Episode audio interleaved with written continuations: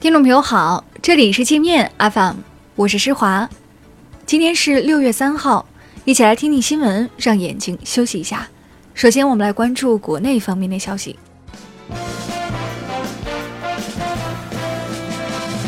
教育部发布今年一号留学预警，一段时间以来，中方部分赴美留学人员的签证受到限制，周期延长，有效期缩短，拒签率上升。对中方留学人员赴美学习或在美顺利完成学业造成影响，教育部提醒广大学生和学者，需要在留学前加强风险评估，增强防范意识，做好相应的准备。工业和信息化部将于近期发放 5G 商用牌照，目前我国已有广东、北京、上海、四川等近三十个省市拨通了首个 5G 电话。其中，广东、浙江、上海、天津、重庆、武汉、成都、太原等城市还发布了 5G 基站规划。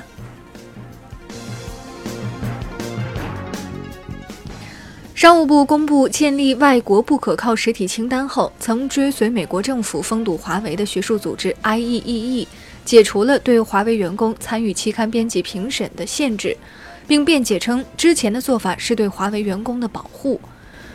中国电子学会、通信学会、人工智能学会等十大专业学会联名谴责 IEEE 的行为是严重的学术倒退。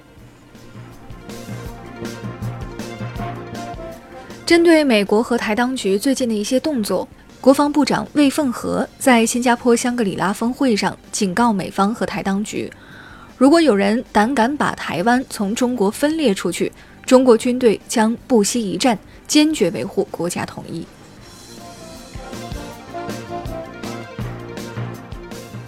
国家邮政局已立案调查美国联邦快递公司。邮政局局长马军胜说：“外资快递企业在华经营必须遵守中国法律法规，不能出于非商业目的阻断正常的快递服务，损害中国企业的合法权益。”农业农村部副部长韩俊说：“贸易战可能让美国农民彻底失去中国市场。”今年一季度，美国对华农产品出口同比下降百分之六十，其中大豆出口同比下降了百分之八十。国民党前主席洪秀柱提醒党内大佬，如果二零二零年重新获得台湾执政权，必须在九二共识的基础上再前进一步，只想大陆给好处，不跟大陆谈统一是不可能的。海南废除禁止赌博、取缔卖淫嫖娼等一批过期法规，被一些人误解为黄赌毒合法化。海南人大官员说，这些法规是三十多年前出台的，早已不适用。海南将继续依照《治安管理处罚法》严打黄赌毒。福彩发行管理中心副主任冯立志眼红下属公司大额分红，频频索贿。不仅要现金，还要金条。冯立志把金条拿回家时，他老婆被吓坏了，让他赶紧还掉。但他说什么也舍不得，最终落了个锒铛入狱。我们再来把视线转向国际。德国总理默克尔与中国国家副主席王岐山见面时说：“德国不认同有的国家通过威胁和施压解决问题。”德国相信中国一定能够如期实现全面脱贫和全面建成小康社会的宏伟目标。英国最大的独立微芯片公司戴勒格半导体公司 CEO 说：“如果技术贸易战升级，电子行业只能同中国一起对抗美国，因为所有元件都在中国和亚洲制造。”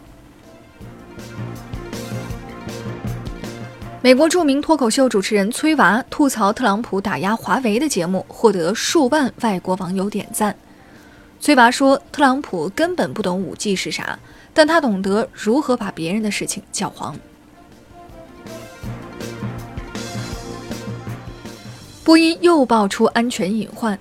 ，CNN 说，几乎所有型号的波音飞机都使用了不合格的机翼零件。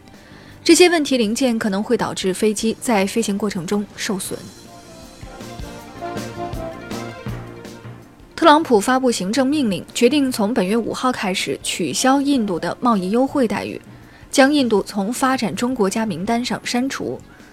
印方表示，印度不会牺牲自身经济发展以换取小额贸易优惠。如果美方付诸行动，印度将对二十多种美国商品加征高关税。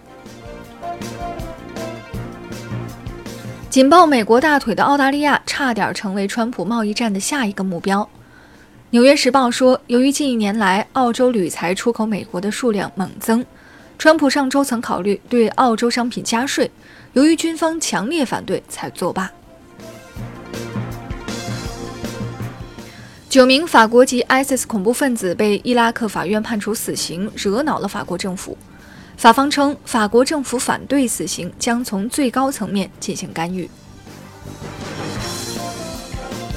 日本农水省前次长难忍四十四岁的儿子啃老，每天只顾上网，还为非作歹，一怒之下将他杀死在家里。